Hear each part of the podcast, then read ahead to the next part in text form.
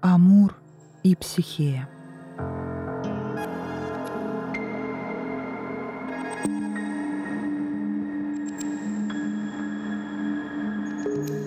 В одной прекрасной стране жили царь и царица. У них было три дочери. Все они невероятно красивы. Но младшая, Психея, была красивее своих старших сестер. И говорили, что она превосходила своей красотой даже саму богиню любви Венеру. Слава о красавице быстро разнеслась по ближайшим материкам и островам, и потянулись в эту страну толпы людей, желающих поклониться ей. Весть дошла до Венеры, и она затаила злобу, ведь храмы, возведенные в ее честь, были заброшены. Богиня решила сурово покарать смертную красавицу. Венера призвала своего сына, бога любви, Амура, и сказала ему, «Сделай так, чтобы Психея влюбилась в самого ничтожного из людей и всю жизнь была бы с ним несчастна. Амур полетел выполнять приказ матери. Но все вышло не так, как хотела Венера. Увидев Психею, Амур был поражен ее красотой. И прекрасная царевна, сама о том не подозревая, уязвила любовью самого бога любви — Амур решил, что красавица должна стать его женой. Он сделал так, чтобы к ней не мог подойти ни один жених. Царь и царица недоумевали. Две старшие дочери уже вышли замуж, а Психея, несмотря на всю свою красоту, все еще жила в родительском доме, и к ней не сватался ни один жених.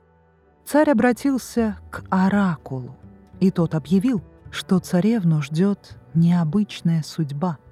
Он повелел облачить психею в свадебный наряд, отвезти на высокую гору и оставить там, в ожидании предназначенного ей, неведомого супруга. Царь и царица исполнили все так, как велел оракул. Несчастная психея в свадебном наряде оказалась одна на вершине горы.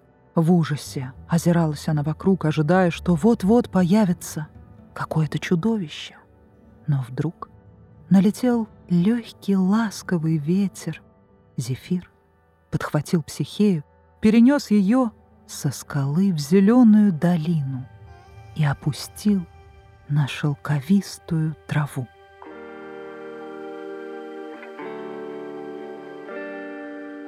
Поблизости была тенистая роща, а среди деревьев стоял белоснежный мраморный дворец.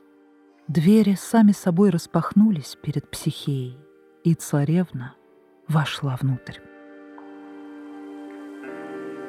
Еще никогда не приходилось ей видеть подобной роскоши. Стены сияли золотом и серебром, потолок был сделан из слоновой кости, а пол выложен из драгоценных камней. Неожиданно послышался приветливый голос, который сообщил Психее, что теперь она будет здесь хозяйкой. Целый день гуляла Психея по дворцу, но так и не смогла обойти всех его комнат. Незримые слуги сопровождали ее, исполняя все желания, едва она успевала о них подумать. А вечером, утомившись, Психея легла спать, и под покровом темноты к ней на ложе сошел Амур. Психея не видела, а лишь осязала своего неведомого супруга. Она полюбила его. Утром до рассвета Амур исчез, чтобы снова прийти, когда стемнеет.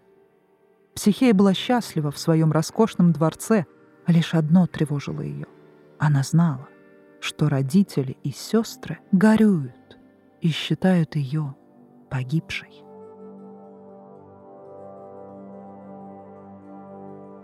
Однажды ночью Психея сказала Амуру, «Любимый мой супруг, я не могу быть спокойна и счастлива, когда мои родные пребывают в горести.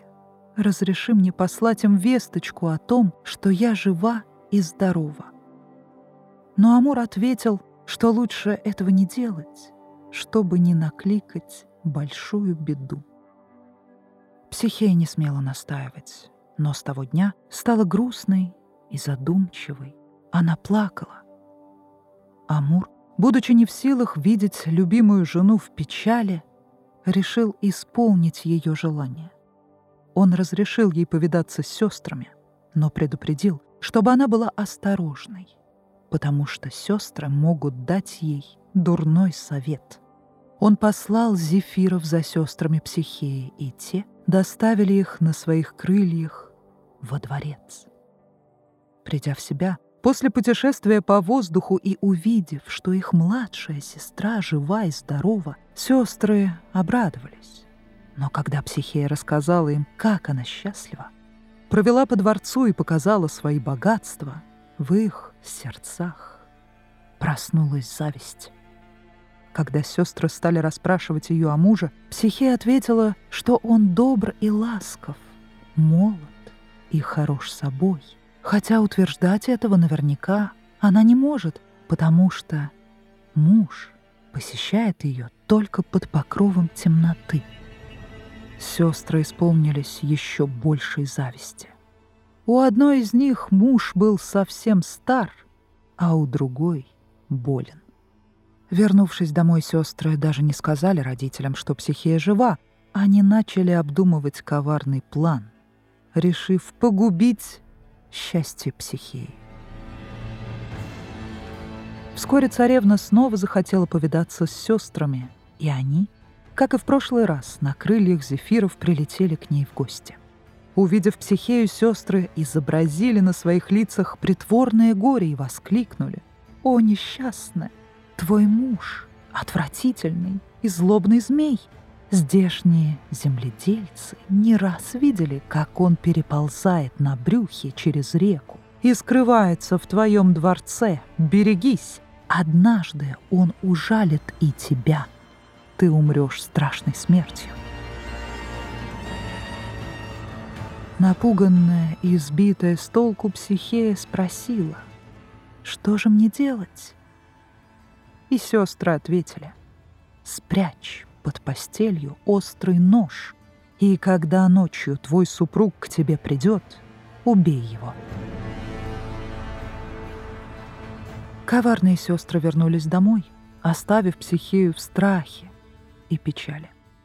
Психея начала сомневаться в словах сестер и решила, прежде чем убить, взглянуть на мужа, чтобы убедиться — что он действительно змей. Она наполнила маслом светильник и спрятала его возле постели. Ночью Амур, как обычно, пришел на ложе психеи. Когда он уснул, психея потихоньку встала, зажгла светильник и, замирая от ужаса, взглянула на супруга. Каковы же были ее изумление и радость, когда вместо отвратительного змея она увидела златокудрого бога любви. Рука психеи дрогнула, светильник наклонился, и капля горячего масла упала на плечо спящего. Амур тотчас же проснулся.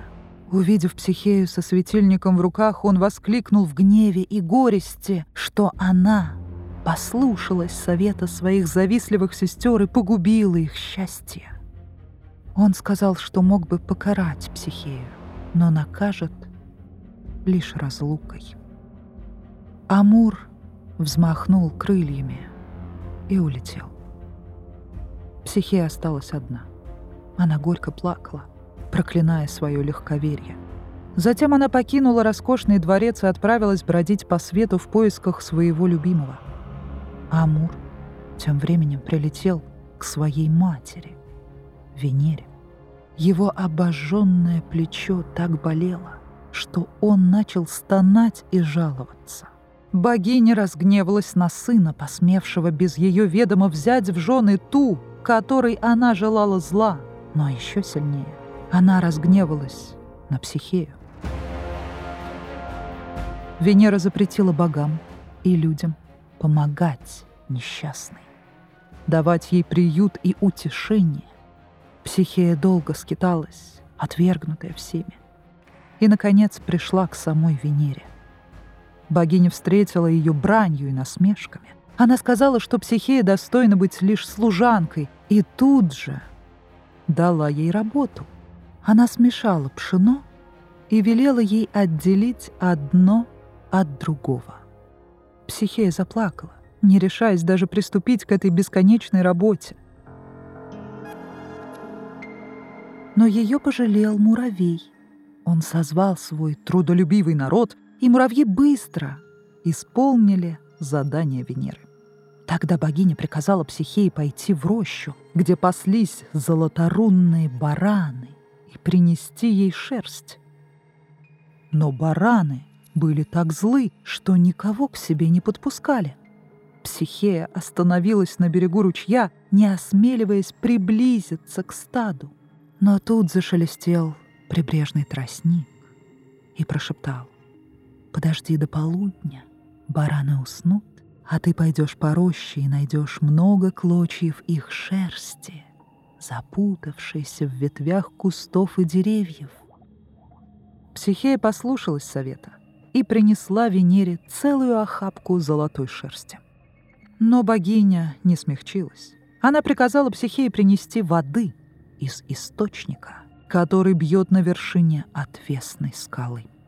Когда Психея с хрустальным сосудом в руках стояла у подножья скалы и с отчаянием смотрела на неприступную вершину, мимо пролетал орел. Он подхватил хрустальный сосуд и, поднявшись на своих крыльях к вершине скалы, зачерпнул воды из источника. Раздосадованная Венера придумала новую задачу. Она велела Психее спуститься под землю в царство смерти.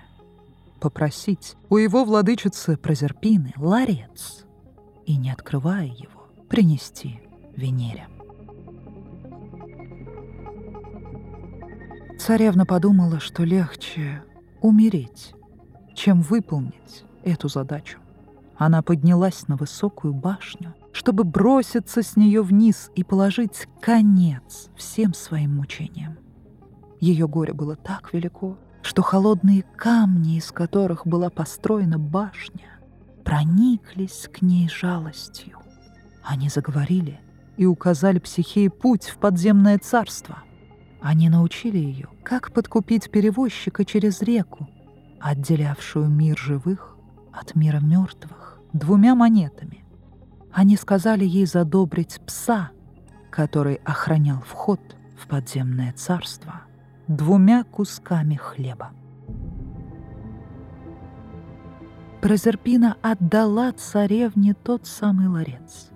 Психея помнила, что не должна в него заглядывать, но она не смогла совладать с любопытством — Едва выбравшись из подземного царства на свет, она приоткрыла крышку. В ларце был заключен сон, подобный смерти. Черным туманом обволок он психею. Она упала на землю без чувств и заснула. Тем временем обожженное плечо Амура прошло — и вместе с болью прошел и гнев на психею. Он отыскал ее, погруженную в зачарованный сон, и разбудил поцелуем. Психея рассказала ему, как жестоко угнетает ее Венера, и Амур пообещал, что отныне этого не будет. Он полетел к самому Юпитеру и стал просить, чтобы тот водворил мир между его матерью и женой.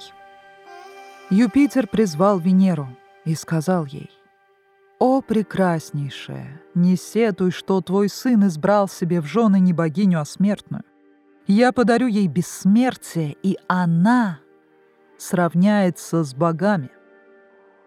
Он наполнил кубок божественным напитком и дал выпить психее. Царевна стала бессмертной, подобно своему супругу Амуру. Венере пришлось смириться и признать Психею своей невесткой. Вскоре у Амура и Психеи родился ребенок. Ему было дано имя. Его назвали «Наслаждение».